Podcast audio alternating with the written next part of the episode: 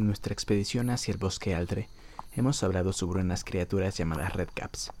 Tengan mucho cuidado de ellas, pueden parecer inofensivas a la vista, pero son sumamente agresivas. Sin embargo, no son las únicas criaturas que habitan en este bosque. El día de hoy les hablaré de unas criaturas de mucha mayor estatura, conocida como Wendigos.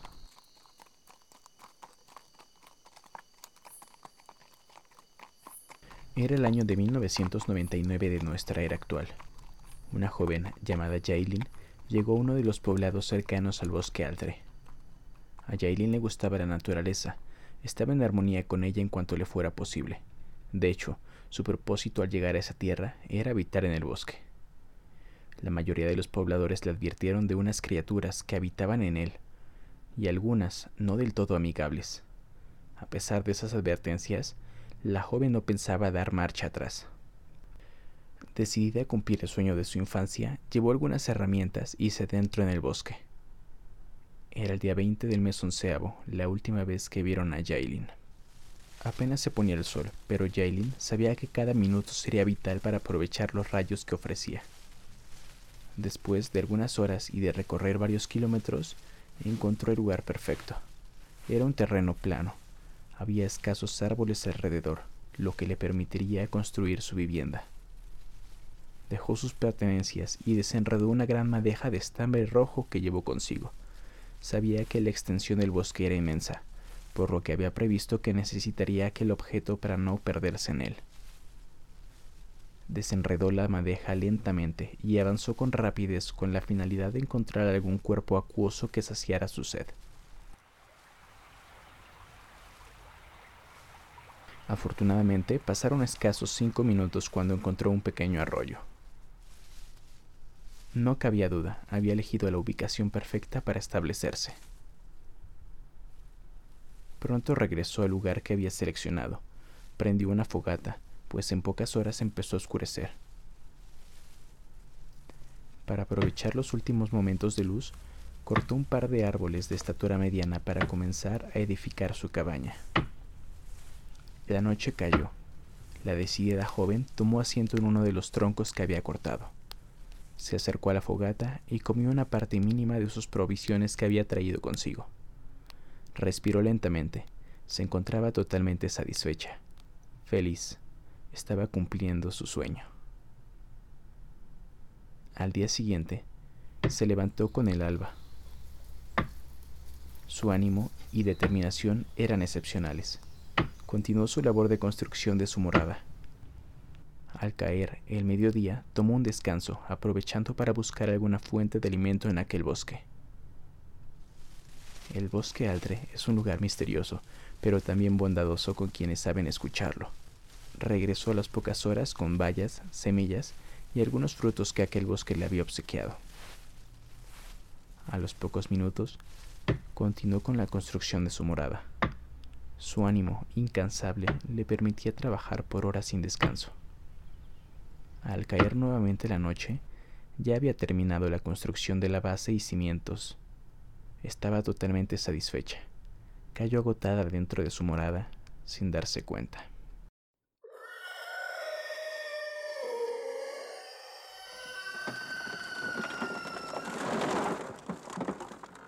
Un sonido la despertó en medio de la noche Parecía ser un crujido de árboles cercanos. Jailin reaccionó de inmediato.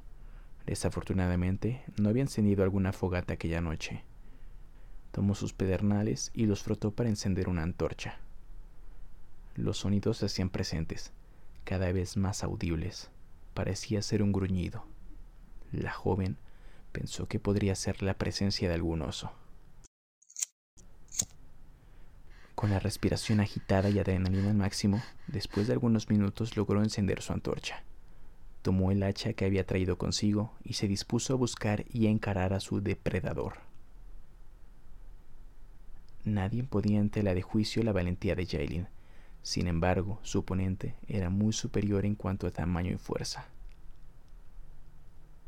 Tras buscar por varios minutos, se percató de que las historias locales eran reales Confundiéndolo inicialmente con un árbol, se percató que aquella criatura tenía una altura mayor de tres metros. Era muy similar a un enorme árbol. Sus extremidades parecían ramas delgadas y extensas. No alcanzó a ver su rostro, pero el sonido de su gruñido fue suficiente para imaginarlo. Tendría unas enormes fauces.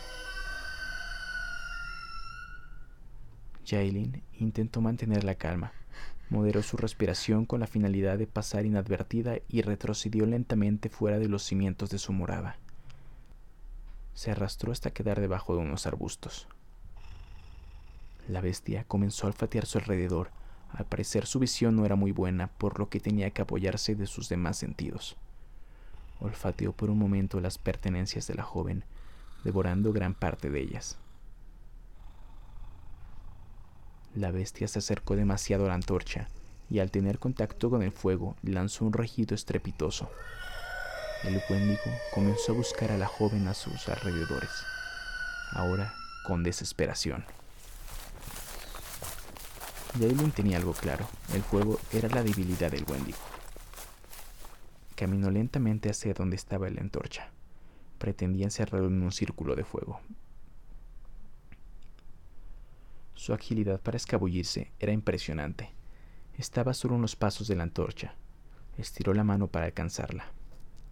Al apoyar su rodilla con el suelo, quebró una rama que provocó el llamado de la atención del Wendigo.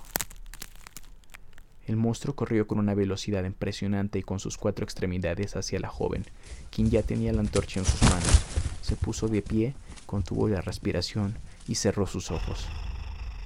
Sintió el aliento de aquella criatura en su rostro, quien la olfateaba de cerca.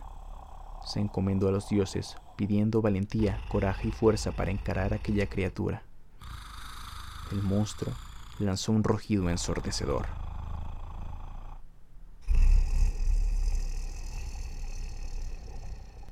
Yelin abrió los ojos, golpeó a la criatura con el hacha y acercó la antorcha a su rostro, acción valerosa que alejó a la criatura por aquella noche.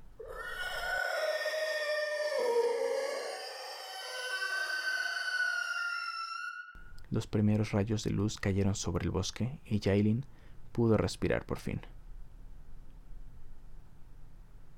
Algunos dicen que la chica murió a manos del Wendigo. Otros dicen que vive en una constante batalla. Algunos otros que ambos aprendieron a vivir en armonía. Sea como sea, sería un honor estar ante la presencia de tan valerosa guerrera. Esperemos que nuestra visita al bosque Altre podamos encontrarla.